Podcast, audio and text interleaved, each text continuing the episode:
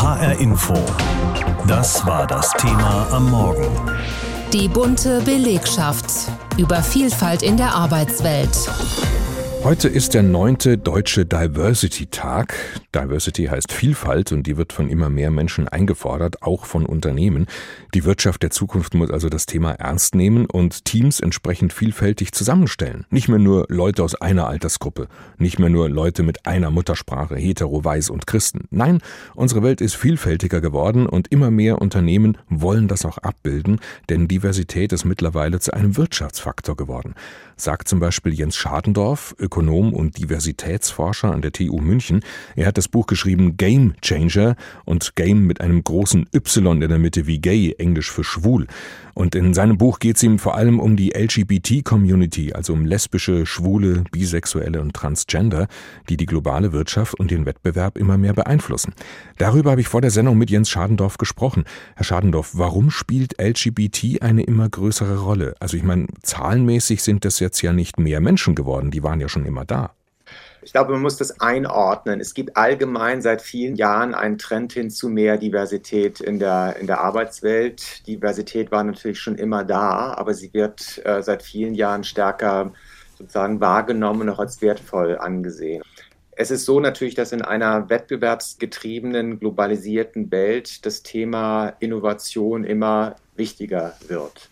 Vor allen Dingen dann, wenn Sie die besonders ähm, arbeitsteiligen Hochtechnologieländer anschauen, wie zum Beispiel eben äh, Deutschland oder die USA und, und, und viele Länder auch Westeuropas oder des Westens. Die Frage ist, wie schaffe ich es, besonders äh, innovativ zu sein? Und da hat sich im Laufe der letzten Jahre herausgestellt, dass multiperspektivische Teams ein Potenzial haben, kreativer zu sein. Und Kreativität ist natürlich die Voraussetzung für Innovation. Innovation bewirkt ein höheres Maß an, an Produktivität den Verkäufe und so weiter. Das ist im Grunde die Logik, die dahinter steht. Das heißt, es geht also bei Diversität in der Wirtschaft jetzt nicht vordergründig um Absatzmärkte oder dass man sich in anderes Image gibt?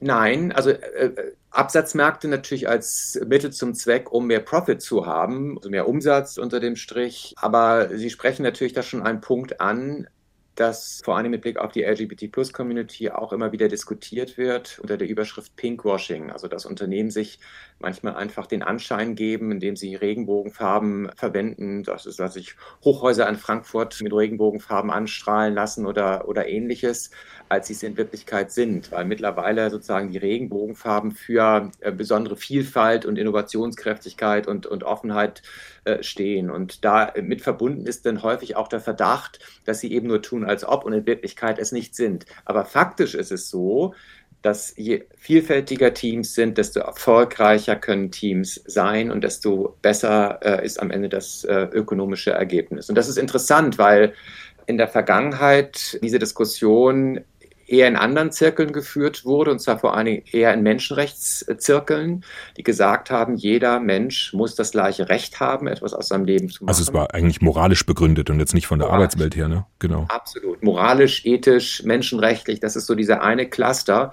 Und wir sehen seit ein paar Jahren sozusagen ein Zusammenführen dieser beiden Stränge, also das sogenannte äh, ökonomische Argument, dass es sich ökonomisch lohnt, äh, äh, vielfältig zu sein und dann die richtigen Inklusionsmaßnahmen ähm, zu ergreifen, damit jeder so ins äh, Unternehmen kommen kann oder eine Arbeit bekommen, wie er ist.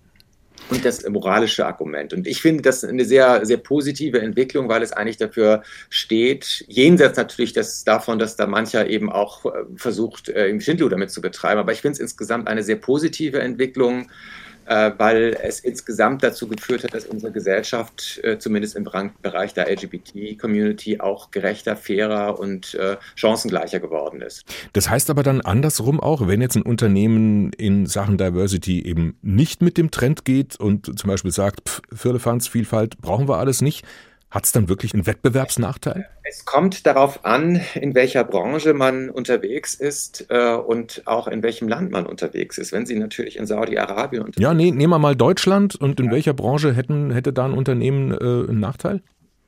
Also insgesamt ist es so, dass Sie ein, äh, ein, ein, Sie sprachen von dem Trend, Sie sehen global einen Trend dahin, dass äh, insgesamt immer mehr Unternehmen, und zwar Großunternehmen, vorschreiben, zum Beispiel, dass man nur mit Unternehmen zusammenarbeitet, die so und so viele Frauen beschäftigen oder die so und so viele Frauen in Führungspositionen haben oder die nachweisen müssen, dass die einen Stempel haben, dass sie LGBT-freundlich sind. Das gibt es mittlerweile auch. Das ist jetzt aber wieder die Image-Sache. Nein, da würde ich, da würde, da würde ich widersprechen. Also mein Argument ist, dass wir nicht erwarten dürfen, von uns selber erwarten wir das auch nicht, dass wir aus dem Nichts heraus lernen, sondern wir brauchen immer einen Anstoß. Und wenn der Anstoß so ist, dass äh, sozusagen der Gesetzesgeber oder Unternehmen es vorschreiben, dass man als anderes zulieferndes Unternehmen LGBT-freundlicher sein muss, dann ist das ein Lernanstoß. Und dieser Lernanstoß bewirkt letztendlich, dass die Dinge besser werden, auch ökonomischer werden, aber eben auch moralisch besser werden. Und ich finde, das ist eine positive Entwicklung. Sagt Jens Schadendorf, Ökonom und Diversitäts Diversitätsforscher an der TU München. Immer mehr Unternehmen erkennen also, dass Diversität für sie wichtig ist, vielleicht sogar ausschlaggebend im Wettbewerb, zumindest im Wettbewerb um die besten Mitarbeiterinnen und Mitarbeiter, denen das Thema immer wichtiger wird. Und auch in der Politik wird das Thema immer mehr diskutiert. Aber interessanterweise hat so manches Unternehmen der deutschen Politik in dem Feld was voraus.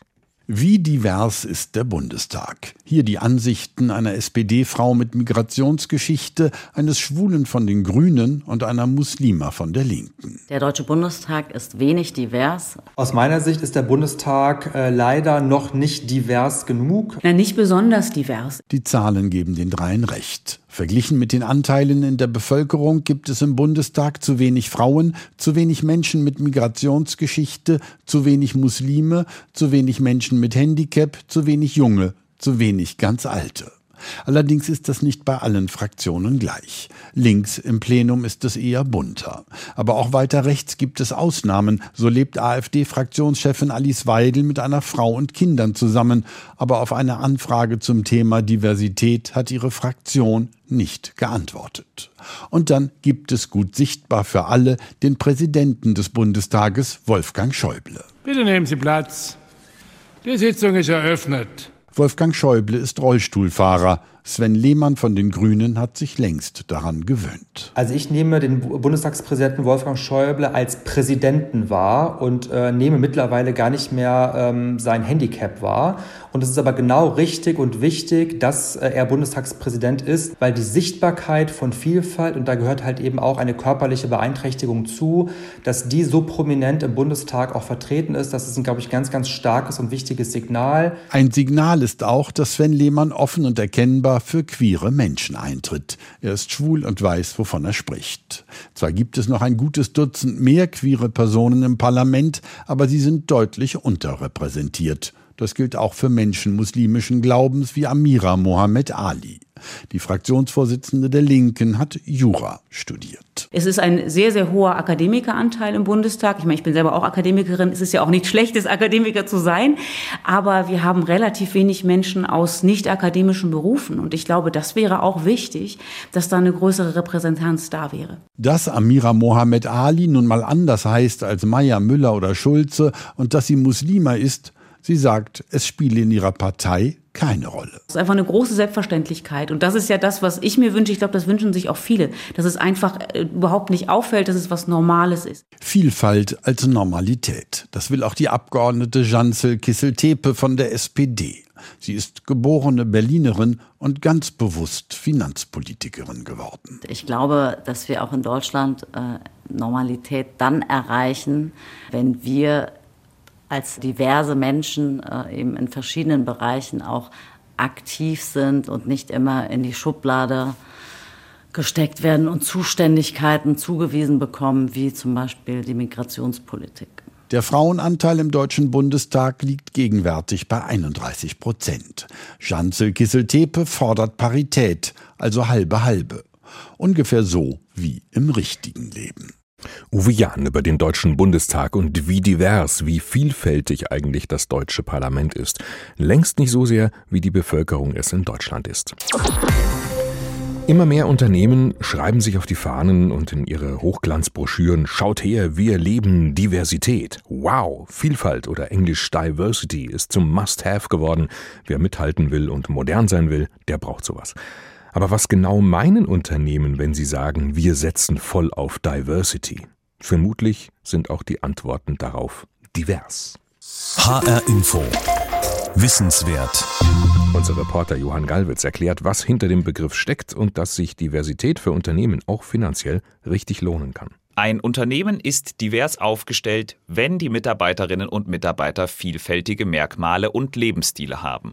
Diversität bedeutet also nicht nur Frauen in Führungspositionen, sondern Vielfalt. Zum Beispiel bei der geschlechtlichen Identität, sozialen und ethnischen Herkunft, Weltanschauung, bei der sexuellen Orientierung oder auch beim Alter. Aber knapp die Hälfte der deutschen Arbeitnehmer findet, dass ihr Arbeitsplatz überhaupt nicht vielfältig ist. Das zeigt eine aktuelle Umfrage der Online-Stellenbörse Stepstone. Vielfalt kommt nicht von alleine. Aber sie kann bei der Auswahl und Beförderung von Mitarbeiterinnen und Mitarbeitern aktiv gefördert werden. Nehmen wir jetzt mal an, dass der erste Schritt geschafft ist. Die Belegschaft ist divers besetzt. Diversität bedeutet dann auch ein bewusster Umgang mit dieser Vielfalt. Das heißt einerseits Voraussetzungen schaffen, dass sich jeder als Teil des Unternehmens fühlen kann. Aber natürlich geht es auch darum, die Vielfalt zu nutzen. Wie sieht das konkret aus? Ein paar Beispiele. Bei Mentoring-Programmen können ältere Mitarbeiterinnen und Mitarbeiter ihr Wissen mit den Jüngeren teilen. An barrierefreien Arbeitsplätzen können Menschen mit Behinderung ihre Talente einbringen. Oder wenn Unternehmen Teams divers zusammensetzen. Dann können die vielfältigen Sprach- und Kulturkenntnisse dazu führen, dass ungewöhnliche Lösungen oder neue Zielgruppen gefunden werden. Wenn ein Unternehmen einen ethnisch vielfältigen Vorstand hat, ist die Wahrscheinlichkeit um 36 Prozent höher, überdurchschnittlich profitabel zu sein, im Vergleich zu Unternehmen mit sehr homogenen Vorständen. Das ist bei einer Studie des Beratungsunternehmens McKinsey aus dem vergangenen Jahr herausgekommen. Diversität am Arbeitsplatz, das ist also viel mehr als nur ein ausgewogenes Verhältnis von Männern und Frauen, sondern Vielfalt und ein bewusster Umgang damit. Und ein Unternehmen in Hessen, besonderes Unternehmen zugegeben, macht vor, wie das geht. Das Hessische Landestheater in Marburg. Wie kann echte Vielfalt auf und neben der Bühne gelebt werden und wie kann man das Publikum dabei mitnehmen auf diesem Weg? Das fragen sich zum Beispiel die beiden Intendantinnen.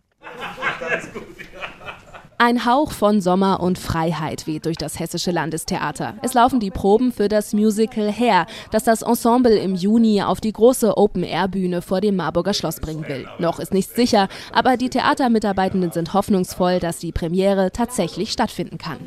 Dann fangen wir doch mal an.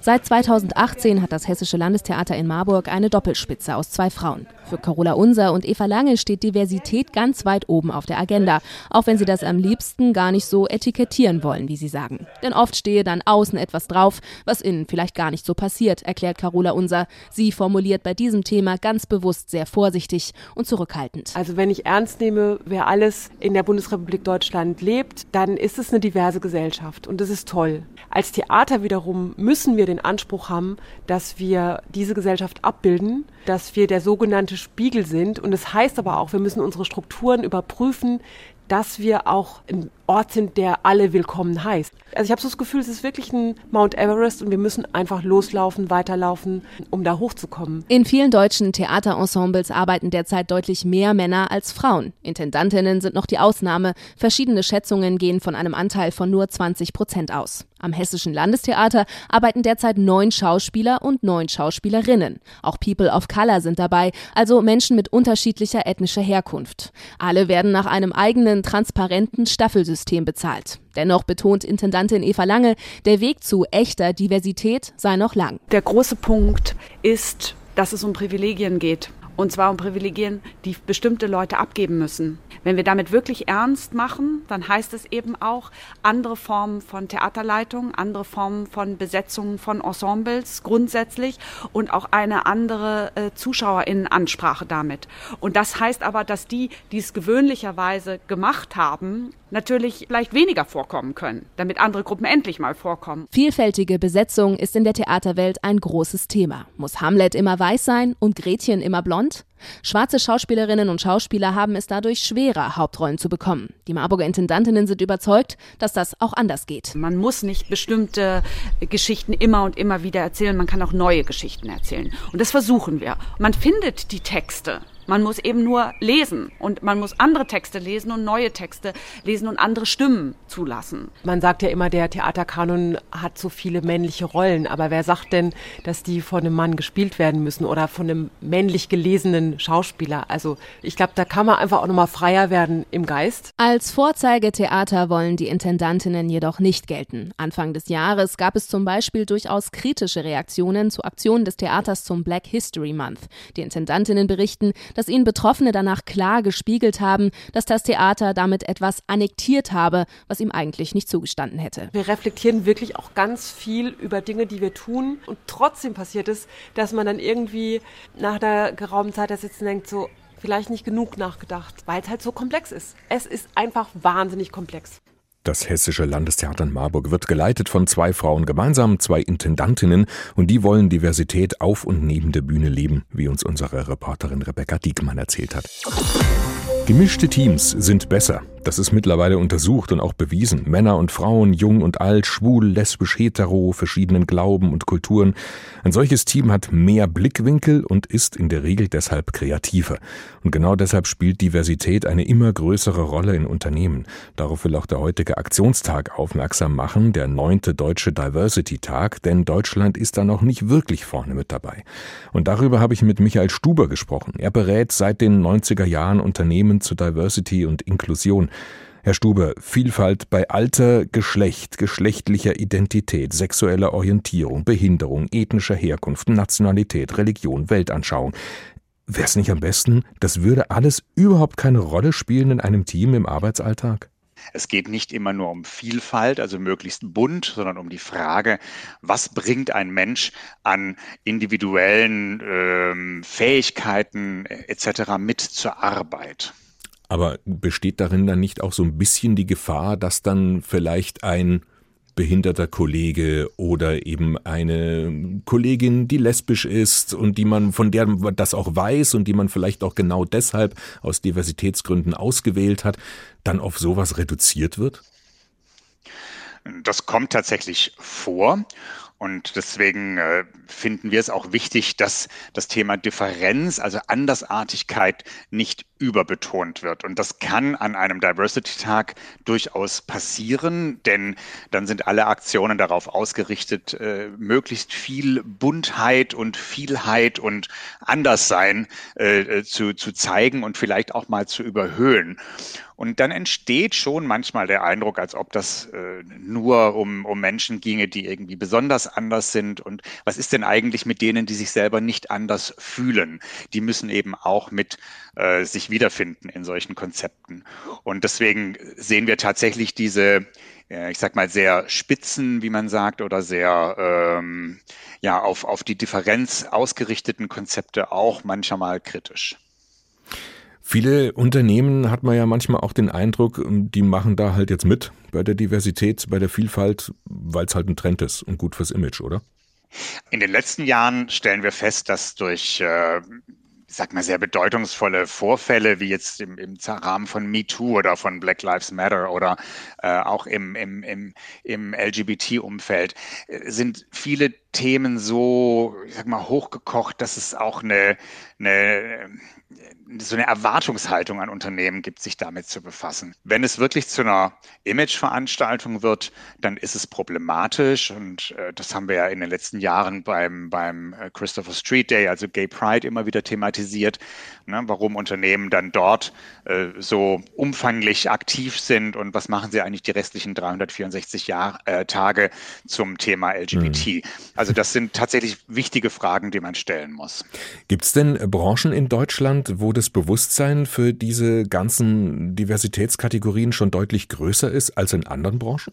Was wir in den letzten Jahren sehen, ist, dass die Unternehmen, die schon früh angefangen haben, sich mit Diversity be zu befassen und die, die so diese ganz großen Marken sind, ne, in, in, in, äh, das, die haben schon ein sehr hohes Selbstbewusstsein, um es mal vorsichtig zu sagen, was ihre eigenen Maßnahmen und ihre, ähm, ihre Aktivitäten angehen.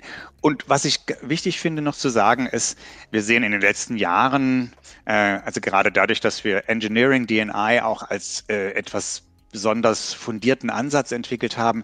Wir sehen tatsächlich, dass Technologieunternehmen sich auf eine ganz wunderbar äh, sachliche und konstruktive Art und Weise mit dem Thema befassen und eben nicht jetzt so vordergründig, ähm, ich sag mal, öffentlichkeitsorientiert sagt der Diversity-Berater Michael Stuber. Wir haben gesprochen über das Thema heute Morgen bei uns, die bunte Belegschaft über Vielfalt in der Arbeitswelt.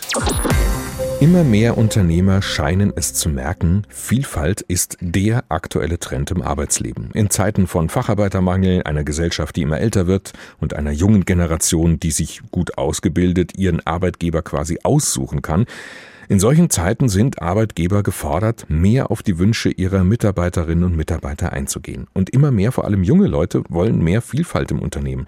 Das heißt, keine Benachteiligung mehr von Kollegen wegen ihres Geschlechts, ihres Alters, ihrer ethnischen oder sozialen Herkunft, weil sie schwul, lesbisch oder trans sind, Muslime oder Juden sind oder eine Behinderung haben. Heute ist der neunte deutsche Tag der Diversity und unsere Reporterin Jutta Nieswand hat wissen wollen, wie zeigt sich Diversity, wie zeigt sich Vielfalt ganz konkret in hessischen Unternehmen. Milena Beisheim leitet im Pharmaunternehmen Sanofi in Frankfurt einen Standort, wo Ware verpackt, produziert und kontrolliert wird. Ihre Erfahrung nach 13 Jahren im Unternehmen in unterschiedlichen Positionen? Ich als gebürtige Serbin habe mich nie benachteiligt gefühlt. Ich habe nie gespürt, äh, dass man mich als anders wahrnimmt oder anders behandelt, weil ich aus einem anderen Land komme. Grundsätzlich ist sie froh, dass sich Sanofi zur Diversity bekennt. Schließlich hat das Unternehmen schon 2007 die sogenannte Charta der Vielfalt dafür unterzeichnet. Seit Jahresanfang gibt es ein Diversity-Netzwerk im Unternehmen, wo sie sich auch engagiert. Dass man es nicht äh, der guten Kinderstube überlässt, dass alle gleich behandelt werden, sondern dass das Unternehmen tatsächlich erwünschtes Verhalten festlegt. Und zwar bei dieser Festlegung alle fragt, was deren Bedürfnisse sind. Immerhin sind im Unternehmen Mitarbeiter aus 64 Nationen beschäftigt. Letztlich geht es aber darum, bunte Teams in allen Belangen zu haben, von Alter über Geschlecht bis soziale Herkunft, so Frank Rusko, Leiter des Bereichs Social Affairs, Diversity und Inclusion. Wir leben natürlich als Gesundheitsunternehmen im Pharmabereich von Innovation. Und Innovation gelingt am besten dort, wo vielfältigste Ideen zueinander kommen also insofern sind wir da auf wirklich die unterschiedlichsten Einflüsse auch angewiesen. Für Sanofi spreche unter anderem eine Schwerbehindertenquote von knapp 5,4 Prozent und mehr als ein Drittel Frauen im oberen Management. Längst ist Diversity wichtig für das Image von Unternehmen und weil Studien zeigen, dass Firmen damit wirtschaftlich erfolgreicher sind, so Sarah Sorge, Geschäftsführerin der Akademie Mixed Leadership an der Frankfurt University of Applied Sciences. Da muss es einfach einen Bewusstseinswandel geben. Also zum Beispiel Beispiel auch zu lernen, zuzuhören, also in Besprechungen, in Konferenzen, dass das, was der andere sagt, auch ein guter Beitrag zum Fortkommen des Unternehmens ist, auch wenn derjenige oder diejenige das nicht in der Art und Weise sagt, wie das üblich ist, weil es eben da kulturelle Unterschiede gibt. Insgesamt gingen hierzulande Unternehmen ganz unterschiedlich mit Diversity um. Die einen würden es noch gar nicht angehen, andere hätten es sich zwar auf die Fahnen geschrieben, aber nicht verinnerlicht und wieder andere würden es durchaus ernst nehmen. Im hessischen Mittelstand ist das Thema Diversity auch schon angekommen, wie der Cloud-Dienstleister Adacor in Offenbach mit seinen 86 Mitarbeitern zeigt. Die Frauenquote liegt mit knapp 30 Prozent fast doppelt so hoch wie sonst hierzulande in der IT und Mitarbeiter kommen aus Ländern wie dem Iran, der Türkei und Bulgarien. Melanie Schildke im Recruiting erklärt das so. Das ist Training. Also unser Hirn ist ja wie ein Muskel, der einfach trainiert werden will. Und je öfter wir uns selber ins Gedächtnis rufen, dass wir eben diese Voreingenommen automatisch haben, desto besser können wir uns darauf konzentrieren, uns auf die wesentlichen Fakten zu beschränken. Wir schulen das komplette Recruiter-Team wirklich sehr intensiv, was das angeht. Derweil setzt sich Milena Beisheim bei Sanofi mit dem Thema auseinander, wie man im Unternehmen mehr Verständnis für Mitarbeiter mit Migrationshintergrund schafft Gesellschaft. Ich denke, Unternehmen kann da Awareness schaffen, dass die Leute einfach nicht äh, korrektes Deutsch rausfiltrieren müssen und tatsächlich sich auf Inhalt fokussieren müssen. Um so den Weg freizumachen für das, was Diversity bedeutet. Gleichbehandlung für jeden, egal mit welchem Background. HR Info. Das Thema. Wer es hört, hat mehr zu sagen.